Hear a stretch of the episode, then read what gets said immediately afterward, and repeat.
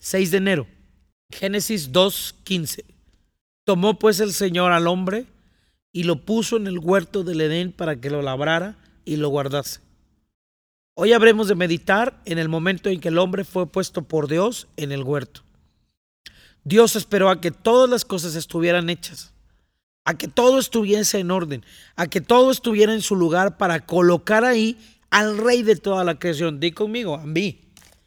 Le entregó un ambiente perfecto, le entregó un ambiente bajo control para que viviera bien, para que nada le costara, para que no batallara.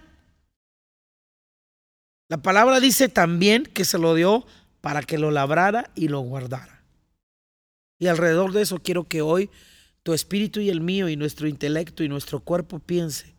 Dios tiene todo tan perfecto que parece irrealidad, que parece la fantasía en la forma en que Dios lo hace. Pero labrar y guardar es lo que hoy nos va a descifrar el por qué Dios esperó que todo estuviera correctamente puesto y no desde el principio poner al hombre para ver cómo Dios ordenaba. Porque labrar quiere decir cultivar, arar, esclavizar. Di conmigo, tomar dominio. Dios esperó todo ese tiempo porque tenía que darle al hombre un terreno donde el hombre ejerciera lo que Dios había depositado en él, su imagen, su capacidad de señorear, de esclavizar, de someter todo lo que estaba a su alrededor. Su imagen es la, misma imagen, la misma forma de ser de Dios y su semejanza, la capacidad de ejecutar. Entonces, todo lo que está a nuestro alrededor debe ser esclavizado, pero no a base de tiranía, a base de revelación. De enseñarle a la creación el entendimiento que tenemos. Y ese entendimiento el que la creación y el ambiente se someta. La creación fue hecha para eso para someterse a uno más grande que ella, a uno más entendido que ella. El Padre te ha puesto en esta tierra para que, fundamentado en lo que Dios te ha revelado, en lo que Dios te ha dado a entender, tú puedas someter aquello que no se te ha sometido. Después de labrar, de someter, hay que guardar.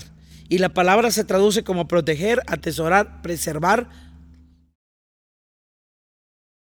tomar, guardar, eh, ponerle muro. El hombre tenía que proteger y atesorar aquello que ya había sometido para que no se saliera de orden. Lo que ya está dominado lo tienes que proteger, si no se vuelve salvaje. Para eso fuiste hecho y puesto y manifestado en la tierra.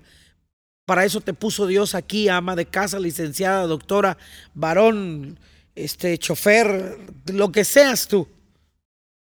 Para eso te puso para guardar tu ambiente, para que aquello que no se somete, porque tú no entiendes la revelación de su poder en ti a través de su palabra, te haga Señor y Señora de aquello que no ha entrado en tu dominio.